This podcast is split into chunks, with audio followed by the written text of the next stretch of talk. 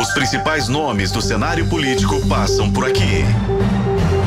Café com Política. Hoje, recebendo aqui na FM o Tempo, a vereadora por Belo Horizonte, Loide Gonçalves, do Podemos. Como vai, vereadora? Muito bom dia, seja bem-vinda à FM o Tempo. Bom dia, Ibrahim, bom dia, Thalita, bom dia a todos os ouvintes, aos ouvintes que nos acompanham. Primeira dia, vez vereadora. que nós temos aqui a senhora na nossa bancada e para tratar de um assunto que todos os dias praticamente nós abordamos, se não semanalmente, para tratar primeiro da CPI dos ônibus sem qualidade e dos problemas de transporte público da cidade. Tivemos a aprovação do relatório final com indiciamentos e com a proposição muito clara de que há problemas no relatório. Qual é a avaliação principal que a senhora faz de tudo que foi visto na CPI como relatora? Nós temos um problema que é possível de ser resolvido na cidade, vereadora? Eu acredito que sim, Ibrahim. É, o nosso relatório, a gente apresentou o nosso relatório final no dia 2 de fevereiro e a gente ali teve algumas sugestões de indiciamentos, né? Devido a algum, algumas coisas que aconteceram no decorrer da anuência do processo eh, de uma das empresas e também da qualidade de outras. Eu acredito que esse problema, ele pode sim, ele é passível de ser resolvido, mas aí depende, né, da boa vontade da administração pública em poder resolver a questão do problema dos ônibus aqui em Belo Horizonte. A gente viu, vereadora, é, o começo, no começo dessa semana, a Operação Tolerância Zero, né? A prefeitura abordando aí alguns ônibus, colocando algumas atuações, é, para que possa de fato começar a pegar ali no calcanhar das empresas e puxar mesmo a responsabilidade desse transporte público que a gente sabe que é uma reclamação de quem utiliza. É uma esperança para a Câmara essa operação e, de fato, essa ação da Prefeitura? Sim, eu falo que essa é a resposta né, da CPI do ônibus sem qualidade. A gente viu que o prefeito, em janeiro, é, iniciou né, esse trabalho de tolerância zero. E isso a nossa CPI já estava funcionando já há quase cinco meses. Então a gente acredita que isso é um resultado e ele tem, tem sido positivo né, na, nessa fiscalização, nessa última que teve.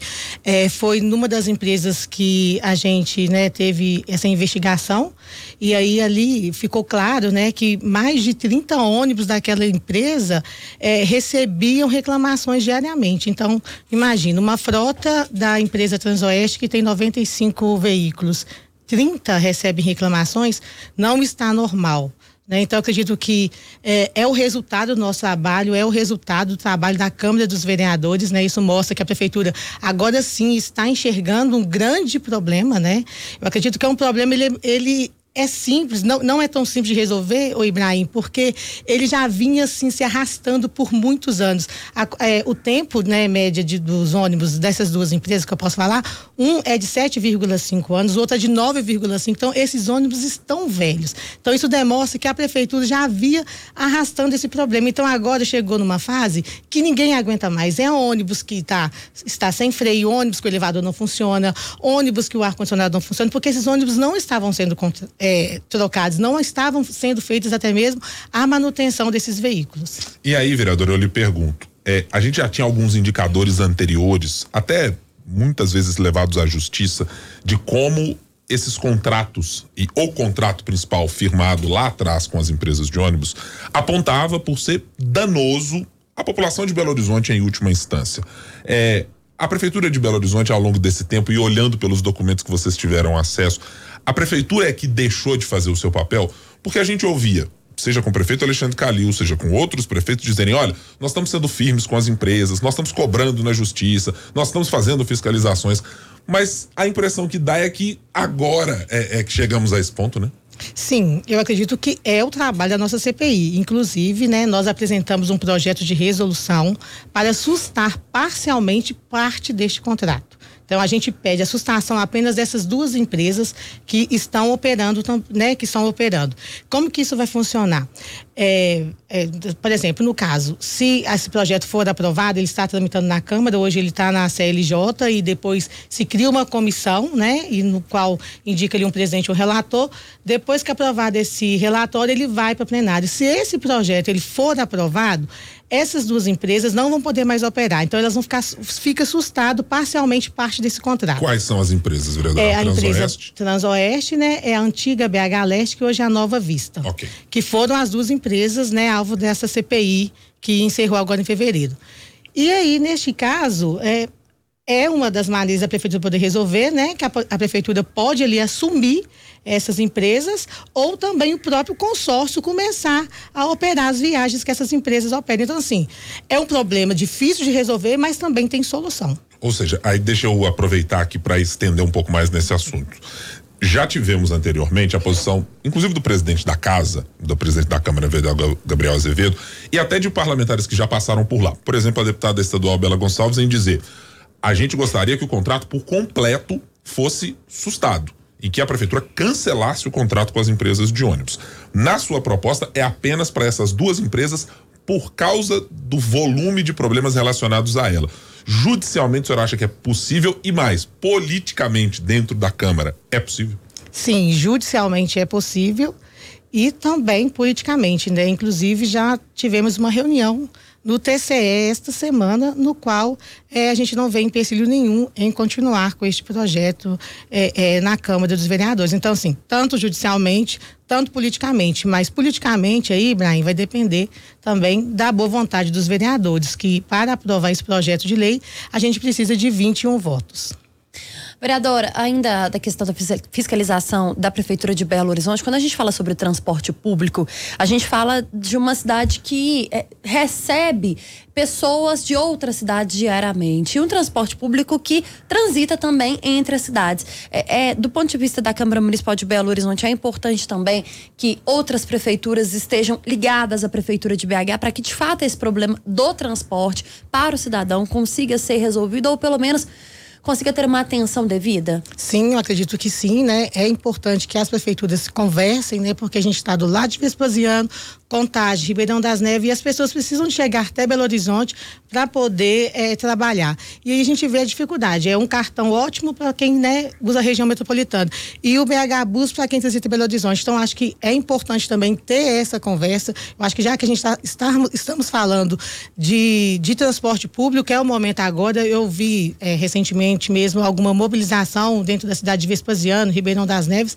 que já estão articulando isso. Então acho importante a Prefeitura de Belo Horizonte também fazer parte né, dessa conversa para gente, a gente poder alinhar. Porque isso, inclusive, eu acho que já até é um modelo ultrapassado, né? Que não é o que funciona na, na Europa. Né? Lá é um, um ticket só, a pessoa consegue transitar ali em todo o local.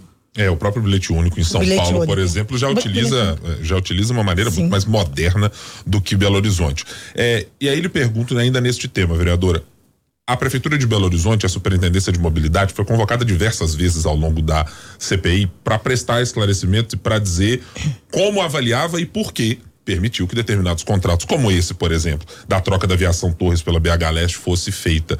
Qual é a sua avaliação geral sobre a atuação da Prefeitura? Ela é leniente em relação às empresas de ônibus, ela é uma vítima também das empresas de ônibus e do contrato, ou ela cruza apenas os braços. Como é que a senhora vê a atuação da prefeitura quando se trata de tudo que foi investigado dentro da CPI dos ônibus? Olha, eu fiz uma análise, né? Essa análise é minha. A prefeitura é responsável por tudo. Né, porque a gente não pode tirar a responsabilidade dela. Porque como que uma empresa opera na cidade de Belo Horizonte sem anuência? Né? Não é possível que o poder concedente não estava sabendo que essa empresa estava operando. E toda a transação, Ibrahim, ela foi feita né, ali assim, às claras. Né? As pessoas já estavam reportando isso, que já, que já havia sido feita essa troca, as pessoas já estavam comentando, já estavam tendo imagens né, na, nas redes sociais. E aí, o que, que a prefeitura fez? Né? Até o que a gente saiba, nada. Né? Então foi questionado isso, eu convidei o, o, superintendente de mobilidade André Dantas, e inclusive ele foi né, uma sugestão de, de indiciamento por conta disso, por conta dele, é, da, da, prefeitura ter a ciência né, do, do que estava acontecendo, até mesmo pela própria CPI, que nós reportamos a ele, nós levamos documentos, tinha ofícios ali que a gente né, questionava eles, e eles mesmos respondiam que ela ainda não tinha anuência. Então, assim, acho que a principal responsável por tudo isso é a prefeitura. E o que que, como resultado da CPI, a senhora espera agora? Olha, assim, eu acredito que já é o resultado dessa fiscalização que a prefeitura tem feito, né? Eu gosto muito de fiscalizar, de estar né, dentro das estações, no, verificando a situação dos ônibus. Se houver da fiscalização, eu acredito que isso dificulta a empresa de poder sair com aquele transporte, né, em péssimas condições. Nessa fiscalização mesmo essa semana, olha você ver, já havia tido uma restrição de um veículo que já estava com a sua autorização de tráfego recolhida. este veículo foi surpreendido novamente pela fiscalização rodando centralização de tráfego. Então, assim, quem que vai parar isso daí? Só a fiscalização. Se a fiscalização não tiver todos os dias nas portas das garagens, nas estações, esses veículos, eles, eles não respeitam as leis. Eu falo que essas empresas não respeitam as leis. Eles não cumprem as leis de Belo Horizonte. Porque você pegar um veículo em péssimas condições, colocar 50 pessoas dentro, correndo o risco de, através de, né, de uma fatalidade ali, né? Porque a gente estava presenciando isso no Belo Horizonte, eles são responsáveis por isso. Eu até, Ibrahim, pegando o gancho aqui, quando a gente falou na CPI lá, assim, é uma questão de prisão. Porque eu acho que a mudança só vai acontecer um dia que alguém, infelizmente, for preso porque senão eles continuam debochando da cara do, do, do, do Belo Horizontino, continuam debochando das pessoas, colocando ônibus em péssimas qualidades para poder rodar. Mas, se você, com seu veículo, coloca em risco a segurança de cinco pessoas, né, sem freio, automaticamente talvez você possa até ser conduzido. Por que, que isso não acontece do outro lado? Por que, que apenas a população é penalizada? Por que o outro lado continua inerte? Porque o veículo do outro lado, ele é recolhido e é levado para a garagem e não o pátio do Detran. São questionamentos que a gente tem feito, são até pedidos de informação que a gente tem protocolado lá na Sumop, a gente quer entender por que, que eles não têm autorização de recolher. Esses veículos, eles têm que ser recolhidos o pátio do Detran e só sair de lá realmente quando for realmente resolvido o problema deles. Deixa eu lhe perguntar agora sobre um outro tema. Afinal de contas, nós estamos abrindo o ano de 2024 e tem eleições, mas a casa ainda está sob os ecos do ano que foi de 2023, com muita turbulência, com muita é, muito enfrentamento entre o poder executivo e o legislativo, e notadamente dois personagens, o prefeito de Belo Horizonte e o presidente da Câmara. Agora chegamos ao ponto em que o processo o segundo de pedido de cassação do vereador Gabriel Azevedo não vai dar em nada, assim como aconteceu no primeiro, muito claramente e politicamente pela ausência de votos. Qual é o clima na casa para esse momento? Essa discussão a respeito de cassação ou de porventura um novo pedido, isso acabou? Olha, não se, não se comenta isso na Câmara, né? Hoje, o que se fala na Câmara é sobre os trabalhos que a Câmara tem desenvolvido, né? Hoje, em alta lá na Câmara, é a questão das CPIs, tanto né, da, da assistência social dos moradores de rua, quanto da CPI do ônibus sem qualidade. Hoje, sobre o processo de cassação, ninguém se comenta nada. E não se comenta por quê, vereadora? Ah, eu acho que acredito porque não, não, sim, processos que foram abertos sem cabimento, né? Sem assim, é, sem justificativa. Então, os vereadores estão período eleitoral, tá todo mundo focado aí, né, em realizar o seu trabalho e apresentar um resultado para a população. Ao longo desse processo, vereadora, teve uma é, informação que nós divulgamos e que me chamou muita atenção porque ela lidou com o mandato da senhora. A senhora se posicionou muito criticamente em relação à direção do seu partido, do Podemos, alegando que sofreu inclusive uma espécie de coação para que votasse favoravelmente ao vereador Gabriel Azevedo. Queria que a senhora explicasse exatamente o que, que se deu nessa história.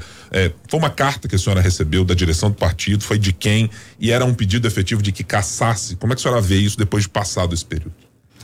Olha, assim, né? Isso já, já passou, isso foi em setembro. É, foi uma carta que eu recebi né, da direção estadual solicitando que eu votasse a favor da cassação do, do presidente, né? E eu acho que os vereadores, eles têm que ser independentes, né? A gente tem que, você não pode já é, falar que você vai votar a favor, sendo que nem foi apurado, né?